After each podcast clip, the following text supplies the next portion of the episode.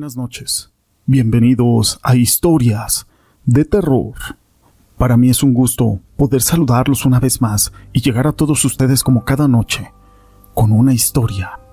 ¿Cuántas veces no hemos escuchado que las brujas se pueden convertir en animales como lechuzas o pájaros gigantes? Algunos aseguran que se pueden convertir en bolas de fuego, las cuales pueden pasearse por los cielos. Pero todo esto no es relevante sin una historia. Mi nombre es José Llamas y te presento Las Brujas de San Roque. La siguiente historia está basada en hechos reales y sucedió en San Roque, Irapuato, Guanajuato. Cuando tenía alrededor de 11 años de edad, habíamos decidido irnos a vivir a Irapuato, a un fraccionamiento nuevo y que apenas estaba dándose a conocer, llamado Rinconada de los Fresnos. Dicho fraccionamiento es solo un circuito que está al borde de la carretera, la cual da rumbo a San Roque. Adelante de ese fraccionamiento, en aquel entonces no había más casas, solo había ramas y palos secos, a excepción de un gran panteón. Fue en ese lugar donde pudimos experimentar la existencia de brujas reales, pero no solo eso, pudimos experimentarlo como experiencia, ya que también pudimos hacer todos los métodos a los que se recurre para tumbarlas o la brujería en sí. Habíamos entrado en el mes de octubre, eran como las ocho de la noche, cuando una vecina empezó a correr y empezó a gritar que metieran a todos los niños y las niñas, así como los pequeños, porque se veía que se acercaban las brujas. En ese entonces nosotros no entendíamos nada, ya que jamás habíamos experimentado algo así. Pero en ese mismo momento salió mi mamá de la casa muy rápido y muy asustada para abrazar a mi hermano, que tenía aproximadamente cuatro años de edad. Y sí, no se hicieron esperar dichos espectros en ese mismo instante.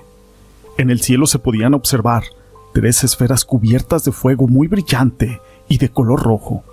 Las tres formaban un triángulo muy simétrico. Lo que mis ojos veían era algo totalmente asombroso y aterrador, ya que hasta se podía observar la silueta de dichas brujas. Esto fue posible porque pasaron muy bajito de la casa de aquel fraccionamiento, y pues las podíamos observar a lujo de detalle. Las brujas iban a hacer sus rituales al panteón que se encontraba delante de ese fraccionamiento y alejado de la ciudad, para posteriormente partir para San Roque. En ese mismo instante, la señora a la que había avisado de la llegada de esas brujas le pidió a mi madre ya que ella tenía un niño muy pequeño en la casa, que pusiera un clavo arriba de la puerta de la recámara de ese niño y que colgara en ese mismo lugar unas tijeras, que éstas las colgara de un solo anillo para que estas tijeras quedaran abiertas en forma de cruz. Ella nos comentó que ese método era muy efectivo para ellas y que era muy utilizado por aquellas personas de todo el fraccionamiento. Eso se debería de hacer, ya que era muy común que en ese fraccionamiento anduvieran caminando estas brujas por arriba de las casas y a altas horas de la madrugada, acechando a aquellos niños pequeños. Nosotros no comprendíamos qué había en San Roque y por qué se les vinculaba con la brujería. Pero mi mamá se había hecho muy amiga de esa vecina y sin querer resultó que ella era de San Roque y nos contó que en aquel pueblo una persona de cada tres es bruja pero fue tanta nuestra curiosidad que decidimos ir a dicho lugar y pudimos observar que es un pueblo bastante pequeño, el cual no tiene calles pavimentadas, así que lo que abunda es el polvo. Pocas y no tan arregladas son las casas, pero lo más raro de este lugar es que casi no se observan personas afuera de dicho pueblo. Dicha vecina nos comentó que aunque ella era de ahí, no se dedicaba a eso, pero que sus abuelos, tíos y demás parte de su familia ya habían aprendido algunas cosas que ellos hacían. En ese mismo instante le hizo una demostración a mi mamá y ella quedó totalmente asombrada y aterrada. Logró que la percepción de mi familia por las brujas cambiara por completo. Nosotros decidimos mejor regresar a nuestro estado de origen y dicha persona le comentó a mi mamá que se mudarían de ese fraccionamiento, ya que porque ellos eran originarios de San Roque, las personas de aquel lugar no los querían, más bien, los tenían vinculados con la brujería. Y con nosotros, la verdad, ellos siempre fueron buenas personas, y sus hijos no se diga. Esta historia es 100% real y la quise compartir con ustedes, pero no es la única historia que tenemos el día de hoy, amigos. La siguiente es la historia de tres amigos que habíamos visitado la casa de uno de ellos, ya que era su cumpleaños, pero tomamos una mala decisión. Decidimos hacer una Ouija, y tras unos intentos, que no conseguíamos contactar con nadie ni con nada, decidimos intentarlo por última vez. La moneda con la que estábamos haciendo este juego se empezó a mover, y nosotros, creyendo que era un juego, no lo tomamos muy en serio aunque la verdad en el fondo estábamos muy asustados y le hacíamos preguntas totalmente estúpidas. Supuestamente, el espíritu era el de una niña de cinco años, llamada Anastasia, y nos dijo que había sido asesinada por su madre en esa misma casa.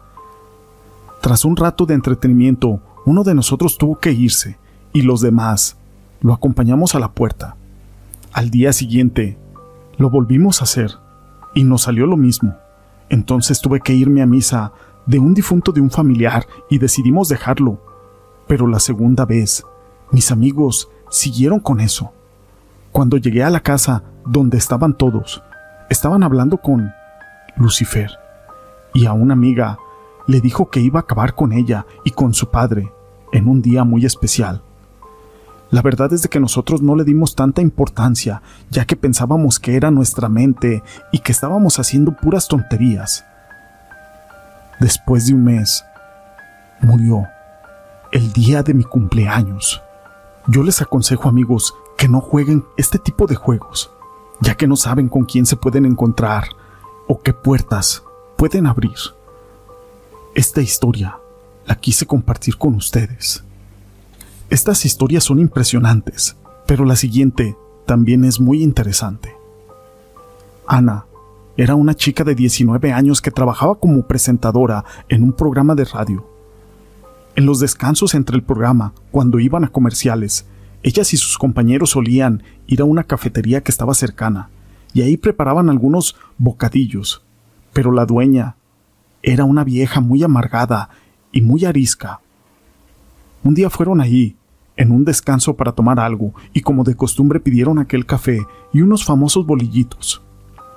La vieja se los sirvió, pero esta vez fue muy grosera, así que la chica se enfadó y le derramó el café.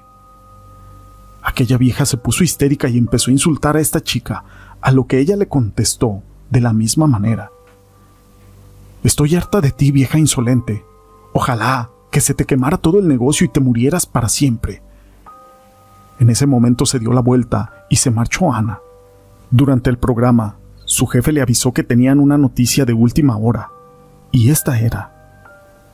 Les avisamos, con una noticia de última hora, de que la cafetería de aquí de al lado de nuestra emisora de radio está ardiendo, y han muerto quemadas todas las personas que había en ese lugar. En ese momento Ana salió de la cabina e incrédula fue al baño por lo que había escuchado. El pasillo estaba totalmente desierto y de pronto empezó a escuchar algunos ruidos. El temor recorrió todo el cuerpo de Ana y fue caminando paso a paso hasta que unas sombras la comenzaron a rodear. Entre ellas estaba la vieja, que con todo el cuerpo quemado y todos sus clientes con los cuerpos totalmente calcinados la venían siguiendo. Aquella vieja solamente le dijo, Ahora, no querrás haber deseado nada. Esta historia la quise compartir con ustedes y es muy importante, amigos. No le deseemos el mal al prójimo, porque tal vez lo que tú deseas se puede cumplir. Estas historias las quise compartir con ustedes. Si han sido de su agrado, déjenme su pulgar arriba. No olviden en dejar sus comentarios y gracias por ser parte de este canal.